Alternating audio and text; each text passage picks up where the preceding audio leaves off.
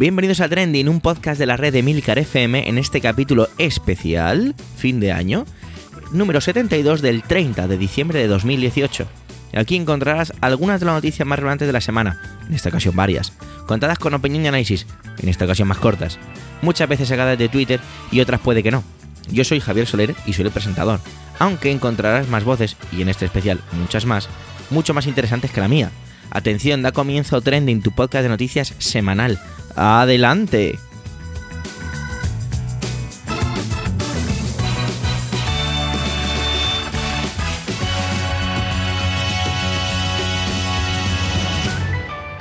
¿Cómo va la Navidad? Siempre que digo esto, eh, no puedo evitar acordarme de un sketch de hacía mucho tiempo en el Club de la Comedia.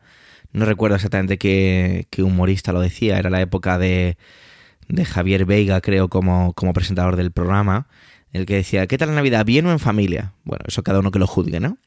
Desde Micar FM queremos despedir el año con, con, lo que cada uno de los miembros de la red que han podido participar considera eh, su trending del año. Ya puede ser personal o pues una noticia de, largo alcance o generalista, por decirlo de alguna manera. Así que por ello no, no, voy a ir dando paso a cada uno de los compañeros, se van a presentar ellos y así lo hacemos un poquito más ágil, ¿de acuerdo? Y es que este 2018 se acaba ya, hay que empezar a preparar ya y a desenvolver el 2019 y nada, eh, ya os dejo con sus intervenciones, así que adelante. Hola, soy Carmela García del podcast Bacteriófagos y desde hace poco también de Cum Laude. Mi trending de 2018 ha sido la edición genética, tema que creo que también será trending en los próximos años, y espero poder volver aquí a hablar de ello. El 25 de julio de este año, Europa decidió que los organismos modificados con CRISPR debían considerarse organismos genéticamente modificados igual que los transgénicos. En un resumen rápido, por si tenemos a alguien perdido por aquí. A un transgénico se le ha insertado un trozo de ADN externo. De ahí lo de transgen, un gen de fuera. Aunque el concepto se usa para los que se han generado en un laboratorio, esto podría pasar también de forma natural, cuando hay un cruce, cosa que en las plantas es algo habitual. Un organismo modificado con CRISPR puede tener genes nuevos, pero no necesariamente. Las modificaciones más comunes son mucho más pequeñas. Y además, una vez que se obtiene el nuevo organismo, es imposible determinar si el cambio ha ocurrido de forma natural o si ha ocurrido en un laboratorio. Es tan preciso que la mutación no se puede distinguir de una aleatoria. Que Europa decidiese que los organismos modificados con CRISPR van en el mismo saco que los transgénicos tiene una consecuencia principal, que no se van a poder cultivar un montón de vegetales que podrían aumentar su producción, disminuir el consumo de agua o mejorar las cualidades organolépticas, pero que no se van a poder cultivar porque el mundo tiene miedo a los laboratorios. En fin. Y podríamos creernos que la cosa se quedaba ahí, y que la principal noticia del año de modificación genética era que no queremos tomates que nos estropeen rápido. Pero no. Hace unas semanas nos despertamos con otra noticia que demuestra que prohibir sirve de muy poco y lo que hay que hacer es regular.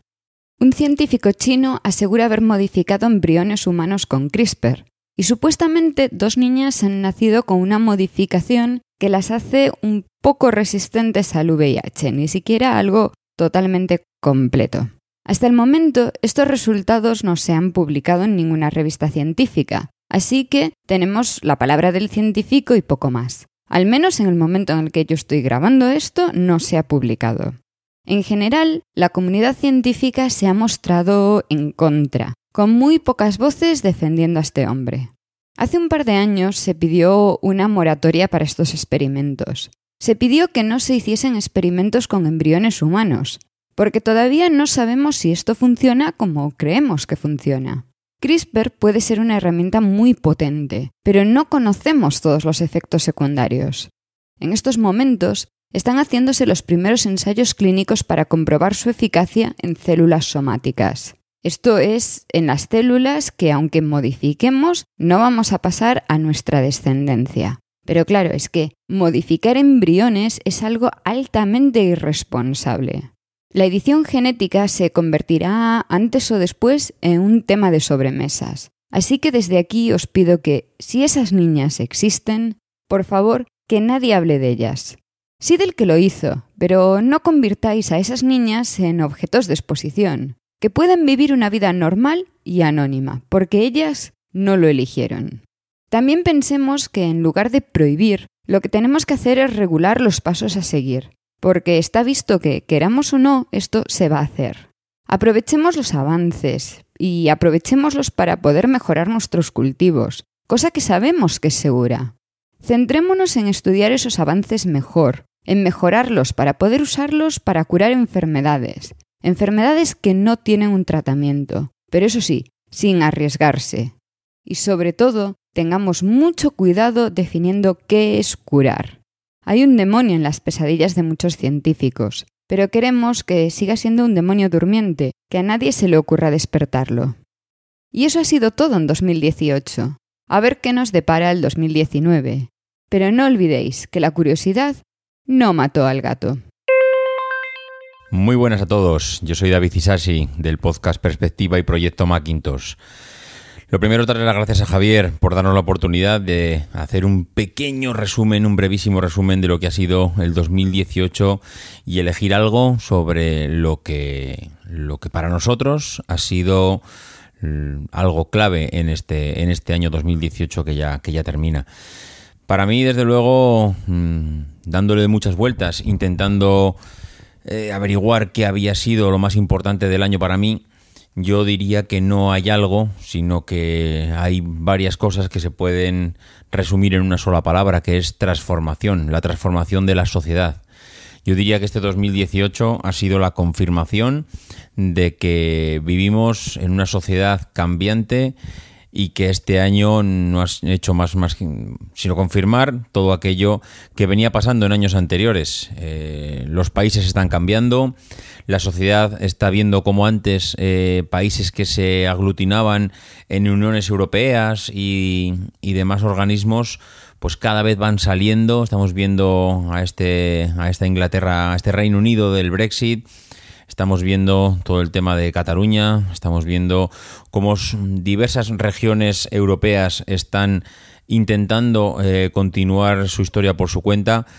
Y estamos viendo cómo eh, ese sentimiento de pertenencia a algo global pues está, está cambiando. Ahora parece que no, no tenemos esa necesidad de sentirnos parte de un todo, sino, con, sino que con que nos sintamos parte de algo más pequeño, pues nos parece que no estamos más identificados, ¿no? Estamos viendo cómo la tecnología está cambiándolo todo, está cambiando cómo la manera en que se distribuyen eh, los alimentos. Parece que Amazon sigue convencida en creerse que ha venido a comérselo todo. El sector financiero está inmerso en un cambio que todavía no ha terminado y que nadie sabe hasta dónde va a llegar. El sector logístico continúa adaptándose cada año a nuevas formas de movilidad. Hemos pasado eh, de los centros logísticos a las periferias de las ciudades, a los almacenes en el, en el interior de la ciudad. Hemos pasado del reparto en furgoneta al transporte en bicicleta dentro de la ciudad. El sector de la automoción ha descubierto que el cambio al modelo eléctrico ha venido para quedarse y muchos ya han presentado sus intenciones para los próximos años y que incluso dentro de la movilidad eléctrica le hemos dado la bienvenida al patinete eléctrico. Es uno de los grandes protagonistas de este año 2018 y que como siempre eh, ya van tarde los organismos, las entidades oficiales para que las ciudades se adecuen a pues adecuen un espacio para el movimiento de este de este nuevo aparato que, que vamos viendo cada vez más por las grandes ciudades. Los artistas ya no presentan discos, sino que presentan canciones, las presentan en, en YouTube, en redes sociales.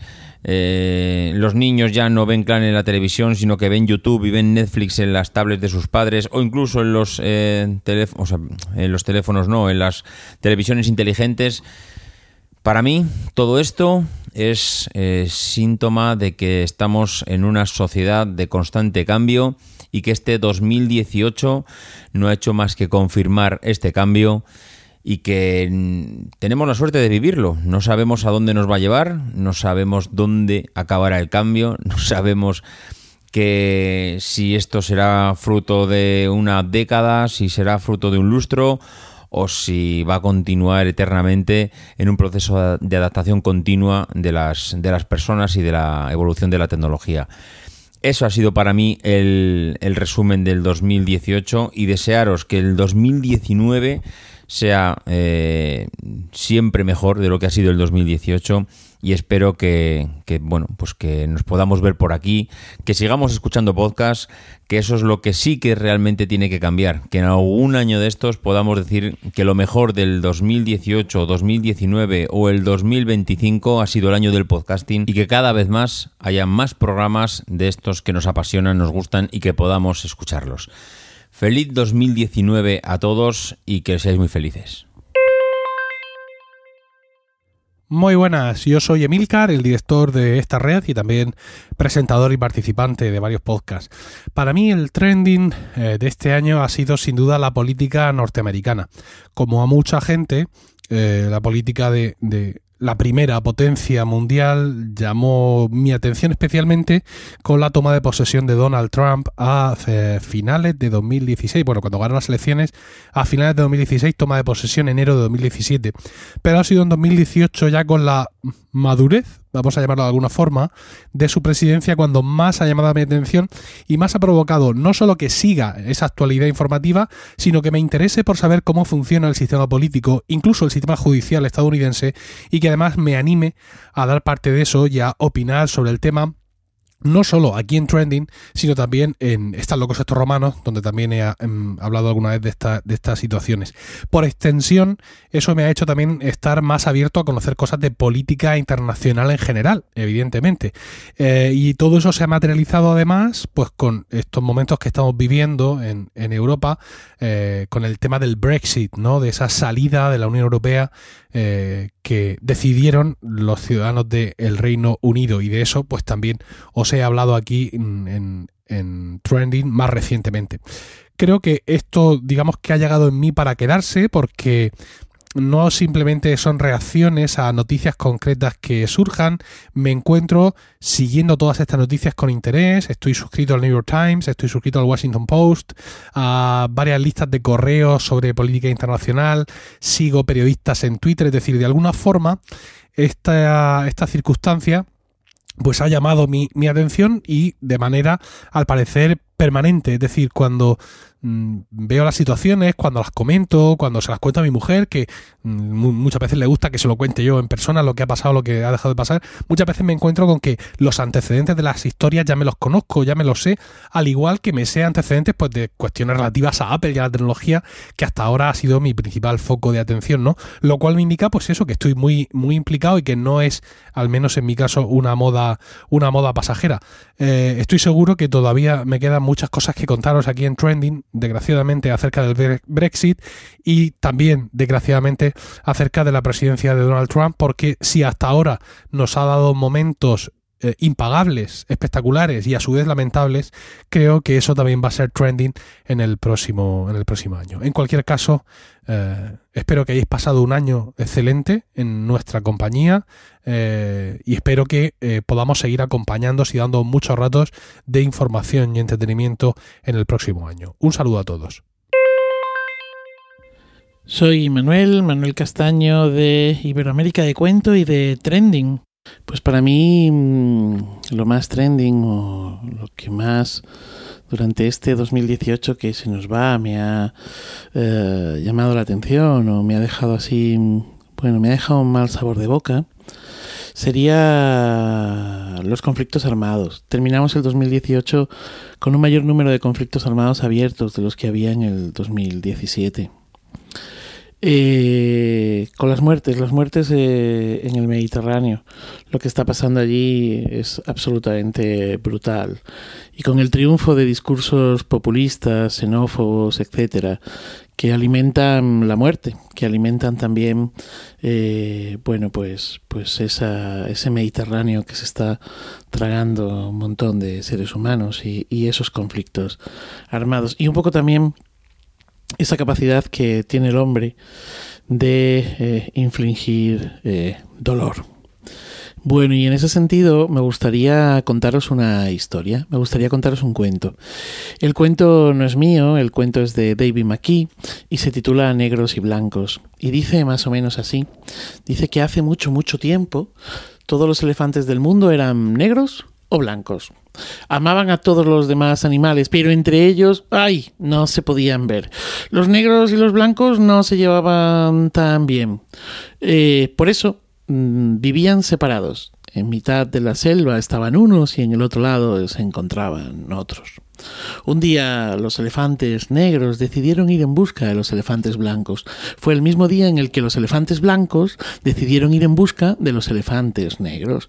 Cuando se encontraron se dieron cuenta de que eran iguales. Tenían orejas grandes, orejas pequeñas, eh, colmillos afilados, eh, trompas grandes, trompas pequeñas.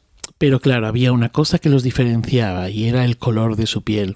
Los negros empezaron a mirar a los blancos así como muy eh, desafiantes y pensando que el, blanco era un color muy neutro, mientras que los blancos miraban a los negros y decían que el negro era un color muy oscuro. De manera que enseguida aquellas miradas desafiantes se convirtieron en una tensión, se convirtieron en una vibración de, del suelo ante eh, los golpes que con sus patas daban unos y otros estaba a punto de empezar una batalla cuando algunos elefantes blancos y algunos elefantes negros dijeron, no, no, un momento, un momento, ¿qué es lo que estamos haciendo? ¿Qué es lo que está pasando? No, no, no, no, no, no podemos enfrentarnos. Aquellos eh, que decían esto fueron mirados por el resto con desdén, eh, incluso con ira. Alguno llegó a gritar, ya están aquí los elefantes pacifistas de mierda. El caso es que mmm, aquellos elefantes que pedían la paz se vieron obligados a alejarse de ambos grupos. Comenzó la batalla y duró mucho, mucho tiempo, hasta que no quedó ni un solo elefante vivo. Durante años no se volvió a ver a ningún elefante sobre la tierra, hasta que un día, un día, los nietos de aquellos elefantes que pidieron la paz salieron de la selva. Eran elefantes grises. Y desde entonces dicen que los elefantes han vivido en paz pero, bueno, parece que últimamente los elefantes que tienen orejas pequeñas y los elefantes que tienen orejas grandes se miran unos a otros de forma un tanto extraña, un tanto inquietante. Y colorín colorado, este cuento se ha acabado. Feliz día, feliz vida. Adiós oyentes trending. Hola, soy Paco Culebras del podcast Plug and Drive. Y mi trending de 2018 ha sido el borrador de proyecto de ley del Gobierno de prohibir la venta de coches de combustión para 2040 y la prohibición de su circulación para 2050. Este anuncio ha causado un gran revuelo tanto en la población como en el sector de la automoción. Y el vehículo eléctrico ha estado en boca de todos desde entonces. Ya solo este hecho cobra una vital importancia. Porque ya no se ve al vehículo eléctrico como una cosa del futuro o de unos cuantos frikis. Se empieza a hablar del tema, a comentar las ventajas, que son muchas, pero también sus inconvenientes, como el precio, o la autonomía, o el tiempo de carga, o la infraestructura disponible de puntos de recarga para alimentar estos vehículos. Y más gente está tomando conciencia de que más tarde o más temprano la movilidad alimentada con el petróleo y derivados ya tiene fecha de caducidad. España no es el único que ha hecho este anuncio, que por el momento es un proyecto de ley para prohibir la fabricación y la venta de coches de combustión. También lo ha hecho Francia o el Reino Unido en las mismas fechas. Pero otros se han atrevido a poner una caducidad más cercana, como Alemania, Dinamarca o Holanda, que la sitúan en 2030. Otros, como Noruega, la sitúan en 2025, dentro de siete años. Algunos la vemos como una medida muy necesaria, pero que puede llegar muy tarde también. Estoy seguro que te has percatado que realmente existe un cambio climático. Cada vez es más evidente. Y lo es también que a las empresas automovilísticas les importa un rábano la sostenibilidad o la contaminación, con tal de generar beneficios. Hay directivos de estas compañías en la cárcel por engañar de forma consciente y premeditada en los test de emisiones de sus vehículos. Esos que ahora nos dicen que sí, que sí, que ahora contaminan mucho menos, que solo contaminan tanto los vehículos viejos y que los nuevos se han mejorado mucho las emisiones. Sí, se han mejorado, pero siguen contaminando y algunos estudios indican que siguen engañando respecto a las emisiones. Hay quien ve esta medida como muy precipitada, los fabricantes de automóviles, claro, 22 años se ve que no son suficientes para preparar el cambio. Es mejor retrasarlo todo hasta que no haya más remedio. Y entonces nos dirán que no han tenido tiempo tampoco y sin hacer prácticamente nada durante estos años, más que producir híbridos, que siguen contaminando, pero se visten con etiqueta eco y le siguen reportando beneficios, perpetuando todavía más el motor de combustión. Ojo, que no veo mal que tengan beneficios, faltaría más, pero no negando la realidad y repartiendo veneno por ahí. Porque eso es lo que hacen los motores de combustión, provocan muertes. Otros, como Pepe Álvarez, secretario general de UGT, cree que España no debe liderar la implantación del coche eléctrico. Porque claro, las marcas que tienen aquí sus fábricas no les gustará que España avance en un modelo de movilidad que puede afectarles en un futuro. Y es mejor que otros países avancen en ese sentido. Muy bien. Nosotros hacemos lo de siempre cuando está claro que el futuro pasa por la movilidad eléctrica. Pues no, señor Álvarez. Soy consciente de que el cambio afectará a las fábricas y a los lugares de trabajo. Pero si escondemos la cabeza en un hoyo, los países que tenemos alrededor nos adelantarán por la izquierda y perderemos ventaja competitiva. Y no solo los de alrededor. En China, con graves problemas de contaminación, se lo están tomando muy en serio el fabricar vehículos eléctricos.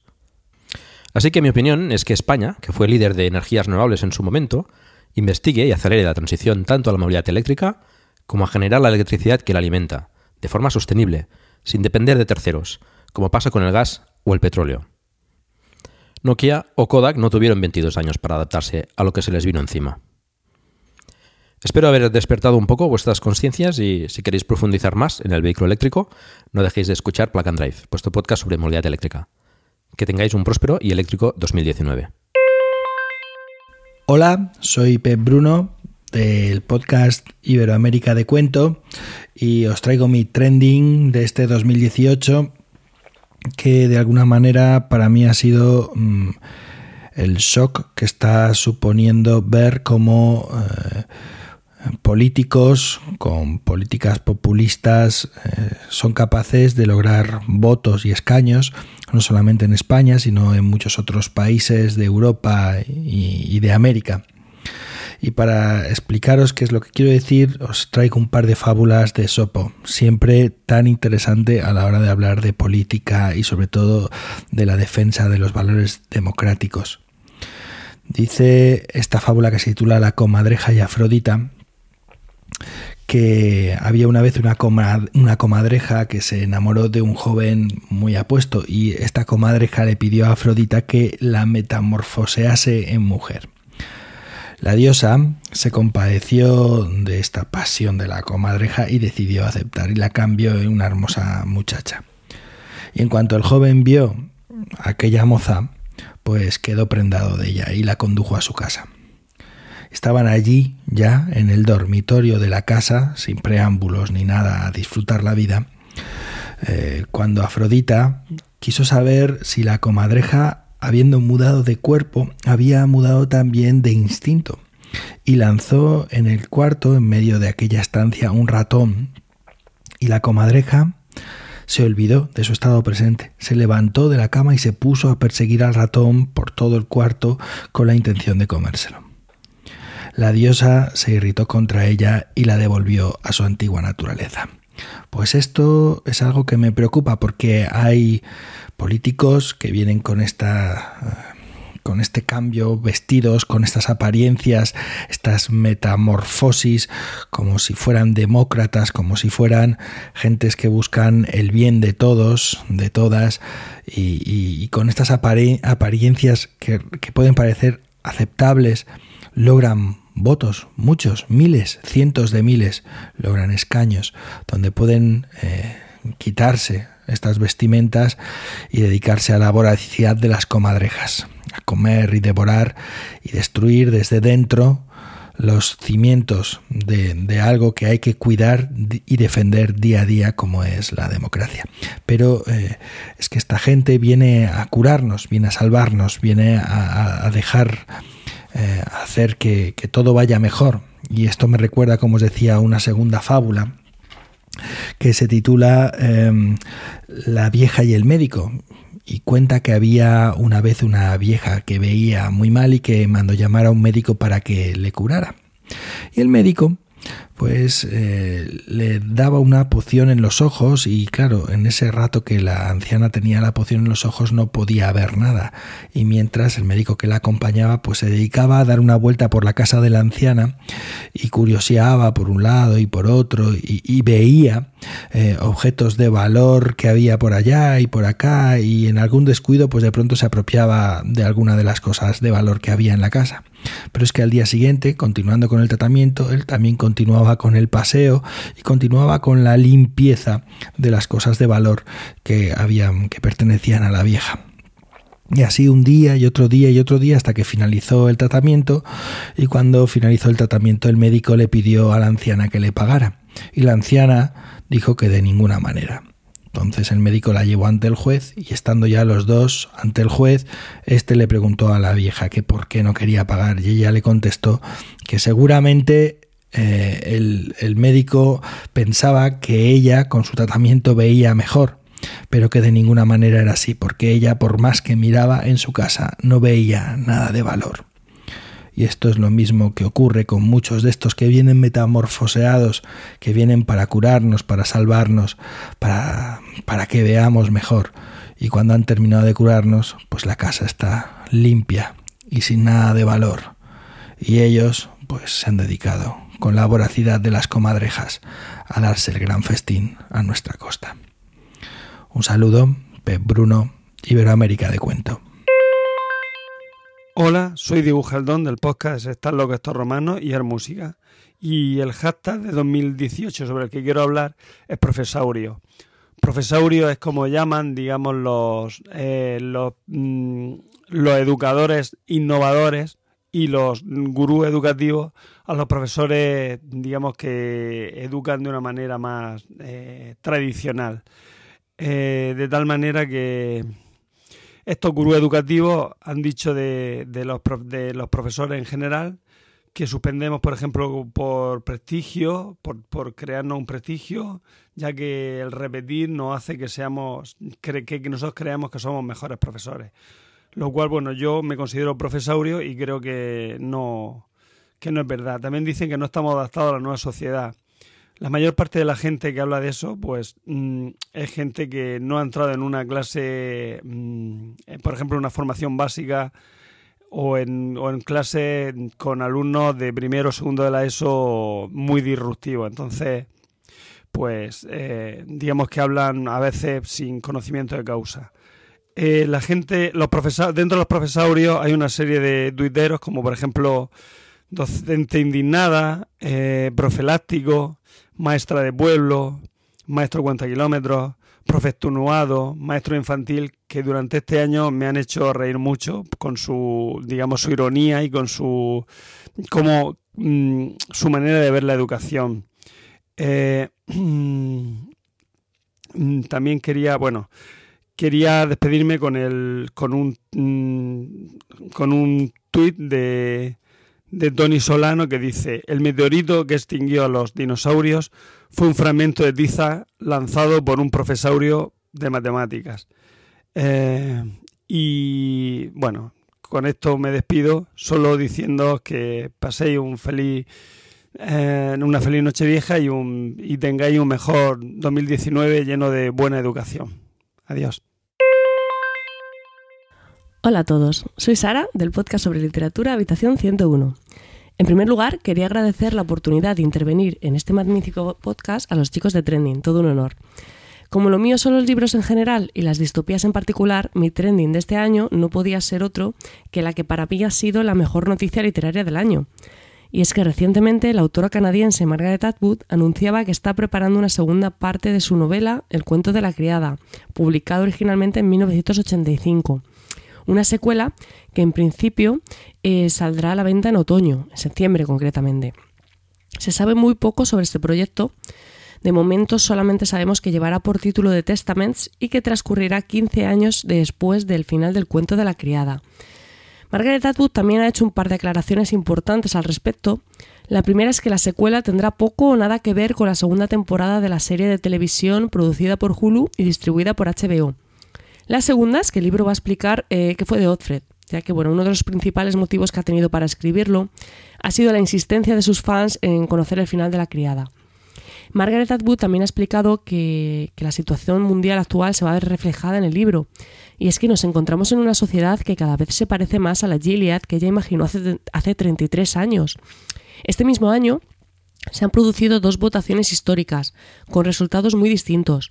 La primera tuvo lugar en Irlanda en el mes de mayo, donde el 66% de los irlandeses votaron a favor de reformar la constitución del país para despenalizar el aborto, acabando así con la octava enmienda, que fue añadida a esta constitución en 1983, y que equiparaba el derecho a la vida de una mujer embarazada con el de su feto. La segunda fue en Argentina, en agosto, aunque esta vez eh, fue el Senado quien se encargó de rechazar el proyecto para legalizar el aborto hasta la semana 14, pese a que había sido aprobado por la Cámara de Diputados en junio. La ley vigente data de 1921 y solo permite el aborto en caso de violación o riesgo de vida para la madre. Este ha sido un año en el que se han utilizado los uniformes de rojos de las criadas que eh, imaginó Margaret Atwood para protestar contra la gestación subrogada, por ejemplo en España, contra la ilegalidad del aborto en Argentina, contra Donald Trump y sus políticos machistas en Estados Unidos, contra el fundamentalismo religioso en Costa Rica o Croacia, o contra los fallos judiciales que responsabilizan a las víctimas de violaciones y asesinatos, como, bueno, como ha pasado recientemente en Argentina con el caso de la joven Lucia Pérez. El cuento de la criada se ha convertido en un símbolo de lucha feminista, no en vano, Margaret Atwood representa en Gilead eh, lo que para mí es la mayor pesadilla de cualquier mujer, perder la capacidad de decidir sobre su propio cuerpo, sobre su propia vida. Creo que no me equivoco al afirmar que todas las mujeres que hemos leído la historia de Otfred hemos sentido el miedo, la frustración, la angustia y sobre todo la impotencia. Pero bueno, en mi opinión, lo más impactante de esta novela no es lo que sucede, es cómo sucede es que si algo borda Margaret Atwood es precisamente eso, ¿no? Lanzarnos un, un aviso firme y claro. Todo esto puede pasar, puede pasaros, porque ya ha pasado en algún momento, en algún lugar. Saludos, soy Antonio Rentero del podcast Preestreno y esta semana en Trending no voy a hablaros ni de cine ni de series de televisión. Esta semana toca hacer un pequeño resumen de las eh, noticias que nos parecen a cada uno de los colaboradores que han sido las más importantes del año. En mi caso, aunque tenía preparada otra realmente, eh, he creído que posiblemente la más relevante tenga que ver con los datos, con la protección de datos, con nuestra privacidad y nuestra intimidad. El año 2018 ha sido el año de Cambridge Analytica, por ejemplo, el año en el que hemos sabido los manejos de Facebook en cuanto a cómo se manejan los datos que a, través de nuestros perfiles están disponibles dentro de esa red social y cómo hay empresas que pueden aprovecharse de la relación con esas plataformas con las que nos movemos habitualmente, Facebook, Twitter, Google y compañía, para sus intereses. Sus intereses que, por cierto, eh, la controversia viene porque se modifica la legislación que impide que esto suceda, pero claro, se modifica de manera reciente, con lo cual lo que sucedía hace unos cuantos años es ahora, cuando estamos descubriéndolo. En este sentido, también me ha parecido muy importante que en 2018, por lo menos para el ámbito de la Unión Europea, se haya aprobado el Reglamento de Protección de Datos, el Reglamento General de Protección de Datos, Reglamento 2016-679, que entró en vigor el, si no recuerdo mal, fue el 25 de mayo, bueno, antes del verano, y que eh, también ha tenido una transposición legal a toda la Unión Europea. Es eh, obligatorio para determinadas empresas llevar una, una, serie de registros y de, y de precauciones sobre el manejo de datos a, gran escala sobre los individuos y sobre los usuarios de determinados servicios y plataformas y todo esto en un momento en el que cada vez estamos siendo más conscientes de la relevancia de nuestra privacidad, del manejo de todos esos datos que en la mayoría de los casos de manera voluntaria vamos dejando en el uso o en el abuso de las plataformas que estamos utilizando para nuestro beneficio de manera habitual. Seguramente esto es eh, bueno, un paso más en una, en una trayectoria que ya eh, viene desde hace unos años pero que seguramente ha sido 2018 el año en el que por, por estas dos cuestiones, eh, esencialmente el escándalo de eh, Cambridge Analytica que involucraba a Facebook y la aprobación del RGPD, el Reglamento General de Protección de Datos, han sido, eh, como digo, un punto de inflexión en cómo se toman las autoridades y cómo estamos empezando a tomarnos nosotros esta cuestión, a la que muchas personas no le están dando todavía la relevancia que tiene, pero que seguramente con una cierta proyección de futuro veremos eh, dentro de unos años que a partir de este año, a partir de 2018, todo empezó a cambiar, todos empezamos a ser conscientes de qué es lo que podía suceder si nuestros datos no se manejan adecuadamente y afortunadamente en un ámbito lo tan complejo como es el de la Unión Europea surgió, eh, se hizo ya eh, vigente la necesidad de esa protección legal de nuestros datos personales. Este ha sido para mí seguramente una de las, de las noticias importantes del año, seguro que para vosotros también aunque no lo sepáis, y eso podría llegar a ser un problema, y quería compartirlo con vosotros, nada más. Feliz Navidad a todos los oyentes y a todo el equipo de Trending y de Milcar FM. Un saludo de Antonio Rentero y por supuesto nos vemos, nos escuchamos el año que viene. Feliz 2019. Hola, soy Natán García del podcast Swiss Spain. Y mi trending para este 2018 iba a ser pues el aumento de trabajo y cómo eso ha afectado a la vida que estoy llevando aquí en este país transalpino, pero después pensándolo mejor he dicho, qué leches, eso no es la realidad. Que uno tenga más o menos trabajo pues es una, es una circunstancia temporal, ¿no? Y es una cosa que ha escogido uno mismo. Así que bueno, realmente mi trending de este 2018 ha sido, sí señores, la caca. La caca, que una personita muy pequeña que ha llegado a nuestra vida hace un par de años, pues produce diariamente. ¿Eh? ¿A que sí, Adrián? ¿Eh? Sí. Sí, claro, porque tú eres un cagón. Exacto, cada día hay que cambiarle el paquete porque cada día se hace caca. Así que eso estamos en una, en una, es una especie de, de, momento vital aquí con mi hijo pequeñito en el que no toques el micrófono, no, en el que aparte de no tener mucho tiempo en casa, porque solo está, hay que estar con él y por él, pues hay que cambiarlo muchas veces al día. Y eso implica, pues, enmerdarse ahí las manos, lavárselas mucho. Y bueno, estamos en la fase esa en la que tiene que aprender a hacer caca solo, Adrián. Tienes que aprender a hacer caca solo. Y bueno, no sé si debe ser, porque le estamos hablando en cuatro idiomas al pobre, al pobre niño, pero bueno, le está costando un poquito. Babaí, babaí significa oveja en farsi. Una oveja, oveja. Ah, babaí. Uh. Sí. Y ahí estamos, ese es mi trending del 2018. Mm, perdona que sea tan escatológico, pero es la realidad de los padres primerizos, que no sabe uno cuando acaba esta, frase, esta fase en la que los excrementos pues, juegan un papel en la vida de los enanos. Así que estamos. Por cierto, que si tenéis algún tip para cómo hacer esta transición más rápido, estaré encantado. Hola Adrián, ¿cómo estás? Sí. si tenéis alguna idea, ya sabéis dónde podéis encontrarme. Y si no, escuchad mi podcast. Venga, gracias y feliz 2020. Hola, soy José de Trending y probablemente la noticia que más me ha impactado ha sido el asesinato de Laura Luelmo. Es probable que en este impacto haya influido que ha sido a final de año y mi memoria está más presente y que tanto mi pareja como yo somos profesores y hemos vivido en muchas ocasiones eso de ir como interino a un lugar nuevo. Pero más allá de esto, esta noticia me ha impactado por las contradicciones que me ha generado, porque los medios la han utilizado como un pretexto para tener en la arena pública una batalla que no sé si ha iniciado el comienzo de una brecha en la convivencia o esta brecha se hace camino hace tiempo y esto ha sido tan solo un levantamiento de acta. Los dos polos desde donde se ha tensionado la convivencia son el endurecimiento penal o la profundización en la educación social o de la sociedad a través de esa idea de educar en la igualdad, educar en la igualdad entre hombres y mujeres y demás. Es decir, ha habido una visión más penalista o una visión más ilustrada, si queremos decir. Vaya por delante que creo que ni una medida ni otra podrían haber evitado el trágico suceso. La seguridad absoluta no existe, la vida tiene un componente intrínseco de riesgo y es necesario asumirlo. ¿Agredió a Laura Luelmo una persona reincidente y con un historial plagado de violencias? Sí. ¿Agredieron a Laura Luelmo por ser mujer y en el caso de que hubiese sido un hombre no habría sufrido esa agresión? También. Pero no es un caso del que sacar conclusiones para buscar soluciones, porque probablemente ningún caso concreto lo sea.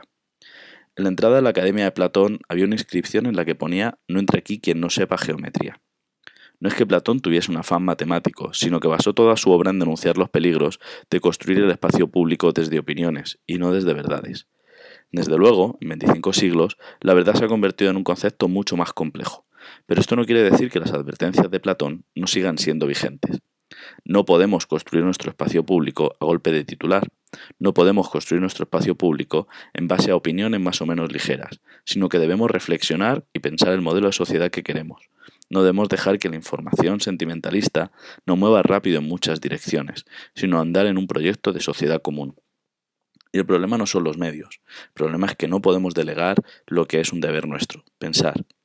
Y esto es lo que os deseo para este nuevo año. Mucho pensamiento, reflexión, pensamiento en común. Probablemente esto sea una utopía, pero las utopías, como un horizonte, tienen la función de señalar la dirección de la marcha.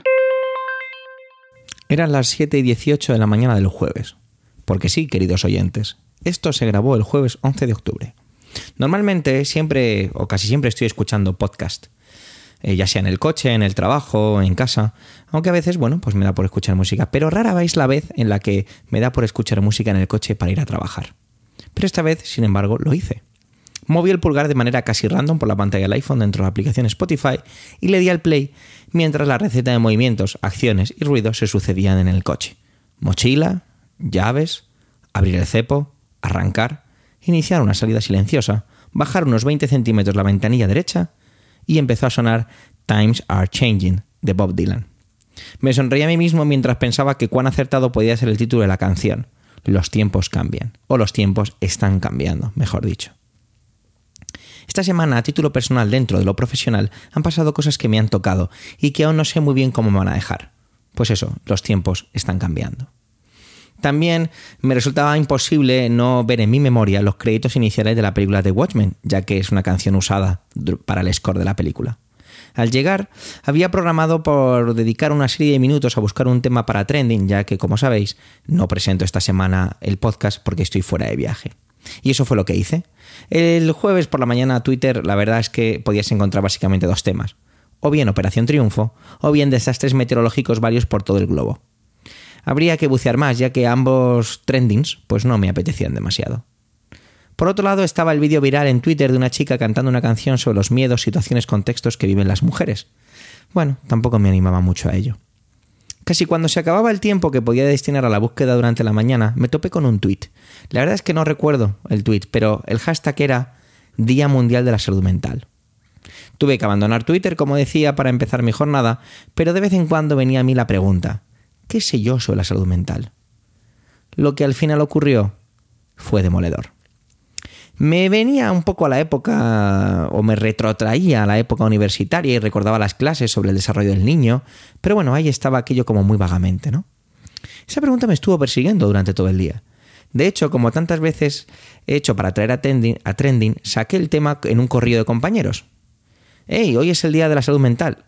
En esta ocasión no se generó demasiado debate en la conversación, más bien medias sonrisas, asentimientos, como una especie de disculpa y, barra o, pocas ganas de hablar sobre ello. Ya más tarde pude sentarme e intentar ponerme una máxima, ¿no? Imponérmela. Y era pues que intentar hacer lo que muchas veces dice este podcast, ¿no? Las noticias o la información sacada de Twitter. Y allá que fui. Tras un par de clics ya tenía delante algunas infografías muy interesantes. Os voy a contar los datos que enuncian y os dejo varios tweets en el momento del capítulo. La depresión es la tercera enfermedad más común en el mundo. Desde luego empezábamos muy fuerte. El 50% de las enfermedades mentales se producen antes de los 14 años. ¡Wow! El suicidio es la causa de 800.000 muertes al año y es la segunda en personas de 14 a 29 años. De repente, como una auténtica bofetada, mi cuerpo reaccionó. Es como si mi cuerpo, mi mente, mi yo, hubiera casi querido olvidar lo que había pasado hacía años. Mi primo Daniel se quitó la vida con 23 años. Era un enfermo mental y apenas sé nada de lo que pasó. Yo tenía 24 años cuando aquello ocurrió. Hacía años que no veía a mi primo. Fuimos muy, muy, muy buenos amigos cuando éramos pequeños. Muchos años al llegar al verano mis padres me mandaban a Málaga, donde él vivía, y nos pasábamos los veranos juntos, haciendo el qué? Pues cosas de niños, jugar. Daniel era, y cuesta decir era, era un niño listo, sensible y muy divertido. Tenía un grandísimo sentido del humor. Era el hijo pequeño de una familia de tres hermanos y un matrimonio roto de muy malas maneras. Nos pasábamos el verano haciendo pues eso, lo que decía hace un momento, jugar. Y ahora que empiezo a recordar más, creo que me estrené en el mundo del podcasting con él. Ya que cogíamos una grabadora que tenía mi abuelo de cassettes, esas grabadoras rectangulares que tenían un. que la gran mayoría de la grabadora era un altavoz, no sé si, si entendéis a lo que me refiero. Y se le podía enchufar unos micrófonos que creo que era a través de MIDI, y ahí hacíamos una especie de programa de radio. Cadena Eructo se llamaba el programa. Bueno, sí, es verdad, éramos muy maduros y os podéis imaginar cómo eran los efectos de las cortinillas de las diferentes secciones del programa. Me acuerdo que cogíamos, grabábamos canciones de la radio, incluso hacíamos entrevistas a mis abuelos. Quizá fue mi, inicio en el podcasting. Otros veranos nos los pasábamos en la playa de Alicante. Él se venía y recuerdo que de un año para otro de repente le vi totalmente diferente. No puedo hablar de ningún diagnóstico, era un niño. Yo era también un niño. Pero sí estaba diferente. Ya no sonreía tanto. Ya no tenía tanto humor. Como podéis imaginar, la importancia que le da a un niño de 12 años o de 13 años, pues aquello era ninguna. Pasaron varios años sin vernos y ya teníamos creo que unos 16 o 17 años cuando nos reencontramos. Recuerdo que al principio casi nos tratábamos como extraños y el hecho de hablar de videojuegos nos hizo romper la barrera que en ese momento nos había pues aparecido entre los dos. Pronto ya recordábamos nuestras dinámicas y éramos otra vez buenos amigos. Recuerdo perfectamente estar jugando a Tomb Raider 2 en el ordenador él tumbado a mi lado en el suelo y decirme, Javi, estoy enfermo. Actué de la peor manera posible, y es que lo ignoré. Ignoré a mi primo. Ignoré aquella llamada de atención. Y aquellos días juntos se acabaron y al despedirnos me regaló el juego, que aún conservo. De hecho, ahora mismo, cuando estaba terminando de escribir el guion, lo busqué, lo saqué de una caja que tengo de recuerdos y lo he puesto encima de la mesa. No volví a verle jamás con vida. Como dije al principio, con 26 años decidió quitarse la vida. Iba caminando por el colegio llevando a mis niños en la fila del autobús cuando mi móvil sonaba. Era una compañera. Decidí cogerlo. Antes había llamado a mi madre, pero no lo, no lo cogí. parecía raro que mi madre me llamara sabiendo que estaba trabajando. Mi compañera me dijo que llamara inmediatamente a mi madre. Y otra vino a llevarse a la fila de los niños. Mi madre me dijo que mi primo Daniel había muerto. Le pregunté cómo. Se ha suicidado, fue la respuesta. Llegué a casa. Subí a la guardilla. Cogí el videojuego que ahora vuelvo a sostener en mi mano y lloré. En el entierro alguien dijo, pero si solo tenía depresión. Y mi padre creo que contestó algo así como, algo más que suficiente para un niño. No soy una persona que suele dar consejos, pero os pido en este pequeño rincón que me da el mundo, por favor, no hagáis aquello que hice yo. No ignoréis una llamada de atención.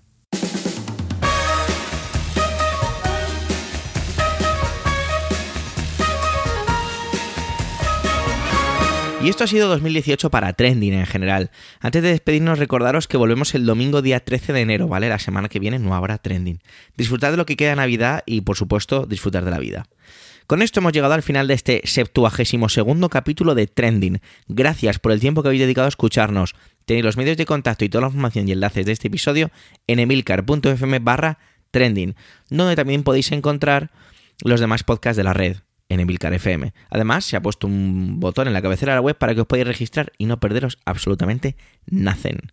¿Os gusta Trending? Recomendarnos, debatir nuestras intervenciones, completarlas con comentarios y si tras todo lo anterior os apetece dejarnos estrellitas en vuestros diferentes podcatchers, pues eso sería increíble.